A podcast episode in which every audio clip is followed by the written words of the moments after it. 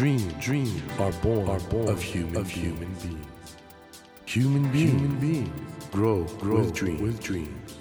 That, that is dream, is dream heart. When you touch, when you that, touch warm that vibration, vibration, a new dream, a new dream will be born, born of you, of you. Dream, dream heart, heart. ドリームハート政教新聞がお送りします皆さんこんばんは森健一郎ですこの番組は日本そして世界で活躍されている方々をゲストにお迎えしその方の挑戦にそして夢に迫っていきます。さあ今夜お迎えしたお客様は奇想天外だけれども実在するさまざまな生き物を取り扱った変な生き物シリーズが人気の著作家で書籍デザイナーの早川郁夫さんです。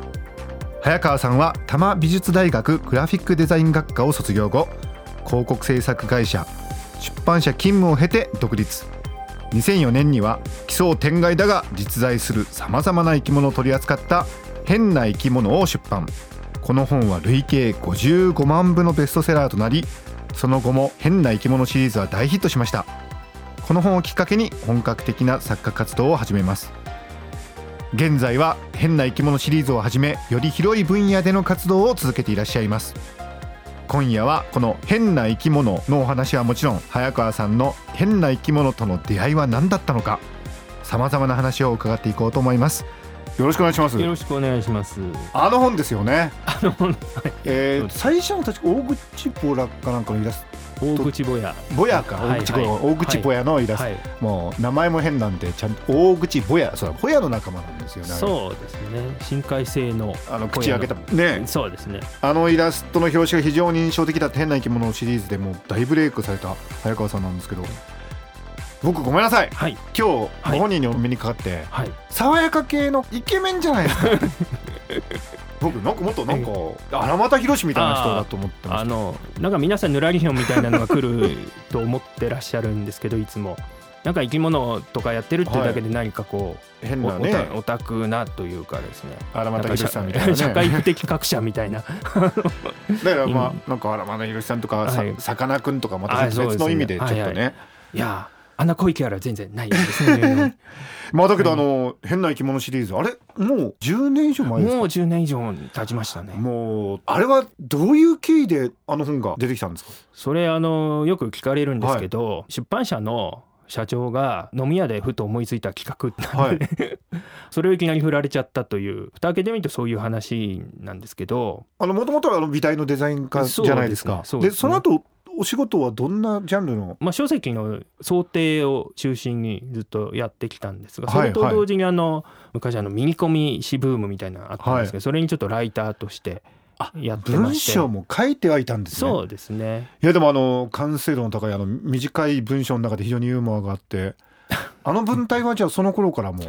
そうですね。あんな調子でわけわかんないことを書いておりました。ええあのがいきなりあの大ヒットで、そうですねあのでもその飲み屋でそういう話になった時にはまさかそんな大ヒットになると思って、いや全然全てらっしゃらなかったんですよね。なんでそんなこと俺に振るのかなみたいな。えそもそも社長が振ったんですか、あそうですね。これを早川に書かせたらまあなんか面白いんじゃないかっていう本当にあの単なる思いつきで。でもあれで結局50 55万部ですよね。でで初版っていうか最初はそんな済んなかったんですよね最初は本当にあのもう5,000とか6,000とか。はい。でまあ私もそのぐらいで終わるんだろうなと思ってたんですがまあなんかあれよあれよという間に売れてくれましてですね、ええ。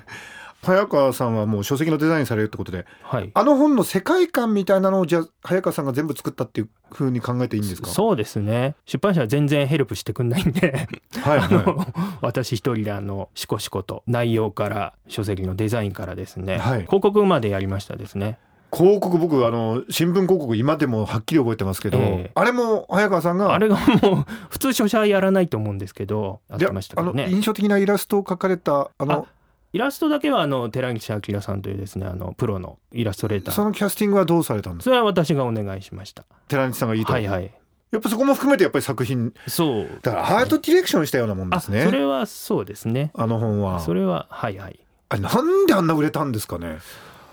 あの、まあ、それまでですね、はい。珍獣図鑑的な あのね。切り口のものは、まあ、あったんですけど、基本的にはその専門家の方が難易度の差はありこそすれ、うん。あの専門家の方が噛み砕いて専門の分野を説明すると、はい。鳥類の専門家なら当然鳥の話昆虫の専門家なら当然昆虫の話、えーそういうジャンルというか分野分かれてっていうのが当然っていうスタイルだったんですけどあんまりこう哺乳類から爬虫類から昆虫から全部あのまたいでですね全部こうそれを全部俯瞰して語ろうなっていう本があんまりなかったんですね。それはあのしかもデータ解説っていうことじゃなくて、はい。素人目線でですね語るっていう本が意外になかったみたいまあなんですね。その面白がるというか、えでも結果としてその生き物の多様性のね称賛になってたっていうかだからええ。意外と自然好きの方もえ読んだりし、ええ。そうですね。あとどういう方が読んだんですかあの本って。あの意外だったのはやっぱり女性の読者が非常に多かったんです、ひょっとしてあれですか可愛いっていうそういう反応とか？癒されるっていう反応がありましてですね。最初何言ってんのかなと思ったんですけど、はいはいはい。あのこの本を読んで、ええ。あのこんだけもういろんな珍妙な生き物たちが頑張って地球上には生きているんだと、うんこの世界はなんて広いんだと。でそれに比べて私の悩みはなんてちっぽけなんでしょうああこの本を読んで癒されましたっていうようなですね あの感想をいただいたりしてああそういうもんなのかと思いましたね。正しい癒され方ですよね。あの僕はあの本当に五千部とかですねあの、はい僕のようなあの中年オタクがですねこっそり買ってそれで終わるのかなと思ってたんですがそういうふうな読まれ方をしたんでそれで非常に多くの方に読んでいただいたようなんですね。で早川さんはその後もいろんなジャンルの本を抱えてあの早川さんご自身のなんていうのかな興味はもともとは広いってことですよね。そうですね。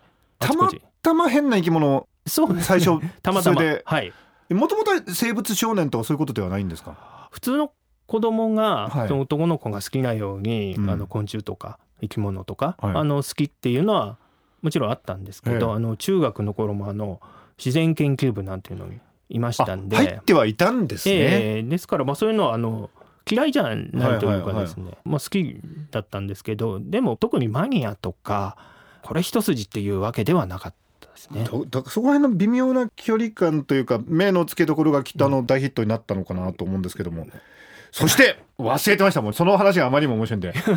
今回ですね写真集版というかはいはい。変な生き物変な生き様というはい。エクスノーレージさんから出されてこれ圧倒的に面白いですね。ありがとうございます。こんなに分厚くて、ええ。あのこんなにページ数も多くて写真も綺麗ではい2800円ですよ。2800円。これ2800円っていうと皆さんえ本としていや実物取ったら分かりますけどこれ重さ何キロぐらいありますかね？かなり重いですよね。グラム単位で言ったらかなりあのグラム単位でお得お得だとお得ですよね、ええもうそうなんですね。ベストセラー価格。お買い得なお買い得ですね。もう2割3割当たり前みたいな感じでこういうのは、はい。本はあの不可能かと思ってたんですけど、はい。こんだけのあのクオリティの高い写真をこれだけ大量に集めて、価格がこんな風なっていうのはちょっと現実的には無理かと思ってたんですがどどうしてで可能になったんですか？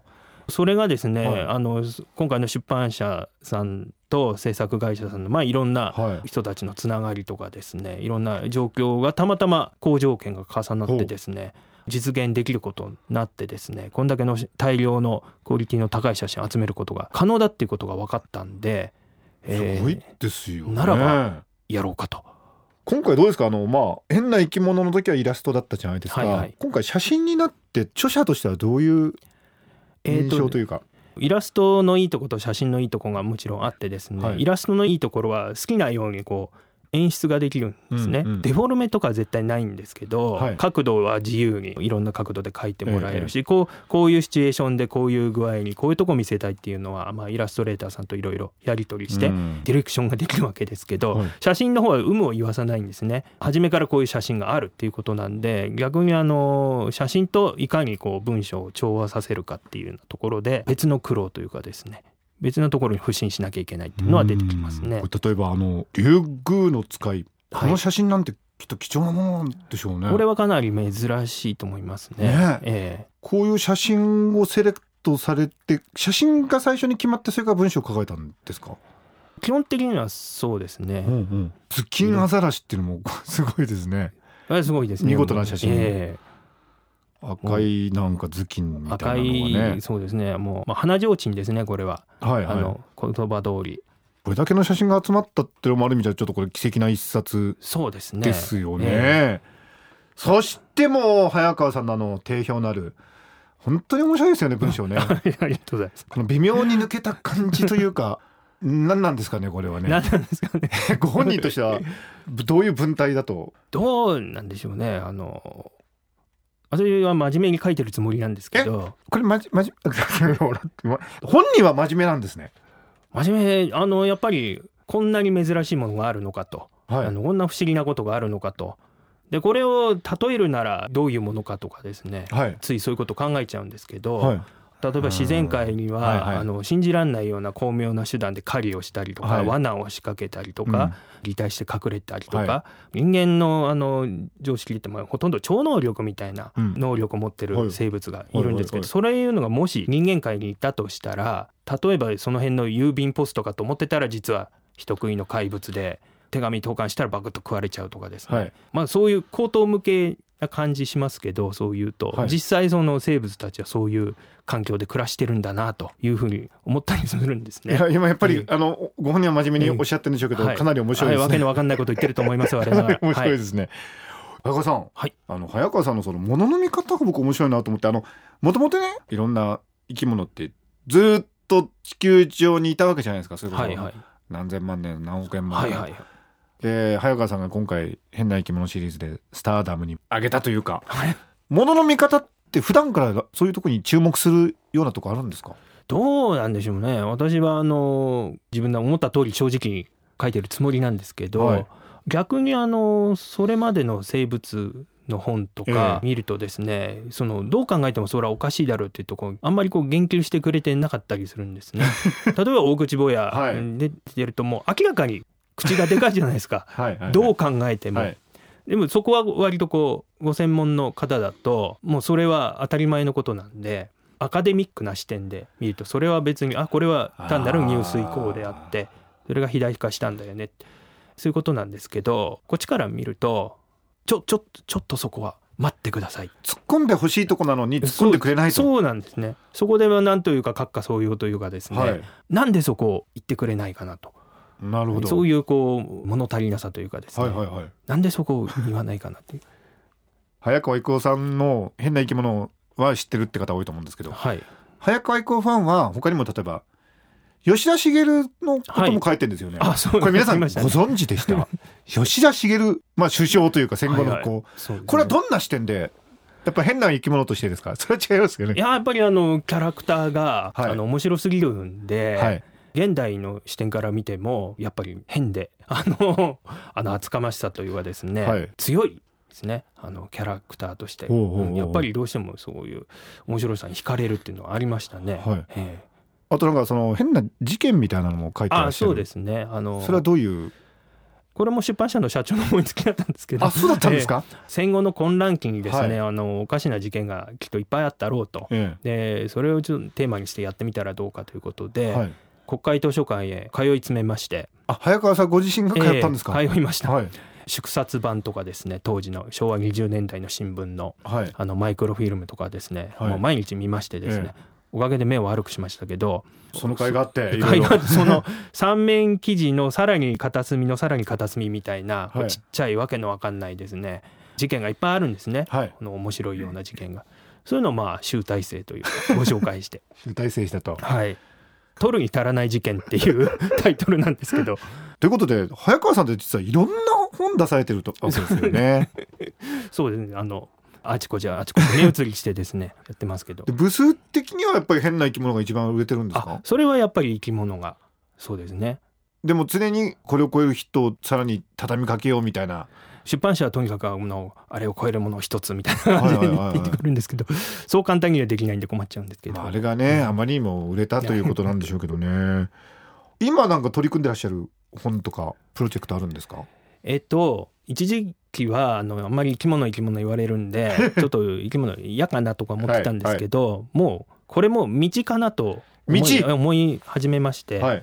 えー俺の星なのかなみたいな思い始めました。自分の道だと。何でもじゃあ恋というようはいなはい。心境になりましてですね、まあその変な生き物続編ってわけじゃないんですけど、はいはい。まあそれからいろいろ派生していろんな新たな視点でちょっと生物のことまたやってみようかなという。あですか？ら今回の X ノーレッジの変な生き物、変な生き様がはい一つのまあ展開ではあるんだけどさらにあるかもしれないってことですか？これとまた全然また違う考え方の違う本になると思うんですけがどまあ生き物がテーマ進行してると。えはい。なるほど、い、つぐらいに我々はそれを目にする？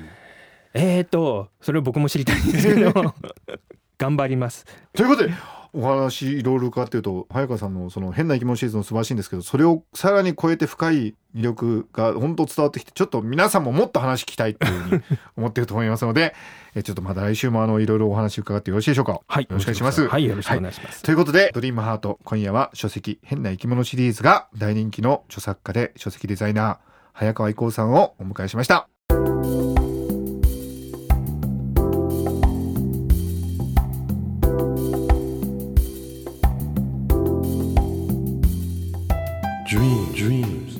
Can't be seen, can't be seen with a naked, eye. naked eye. But we sure can, sure live, can our live our dreams.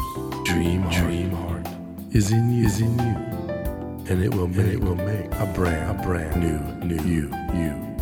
Dream, dream heart.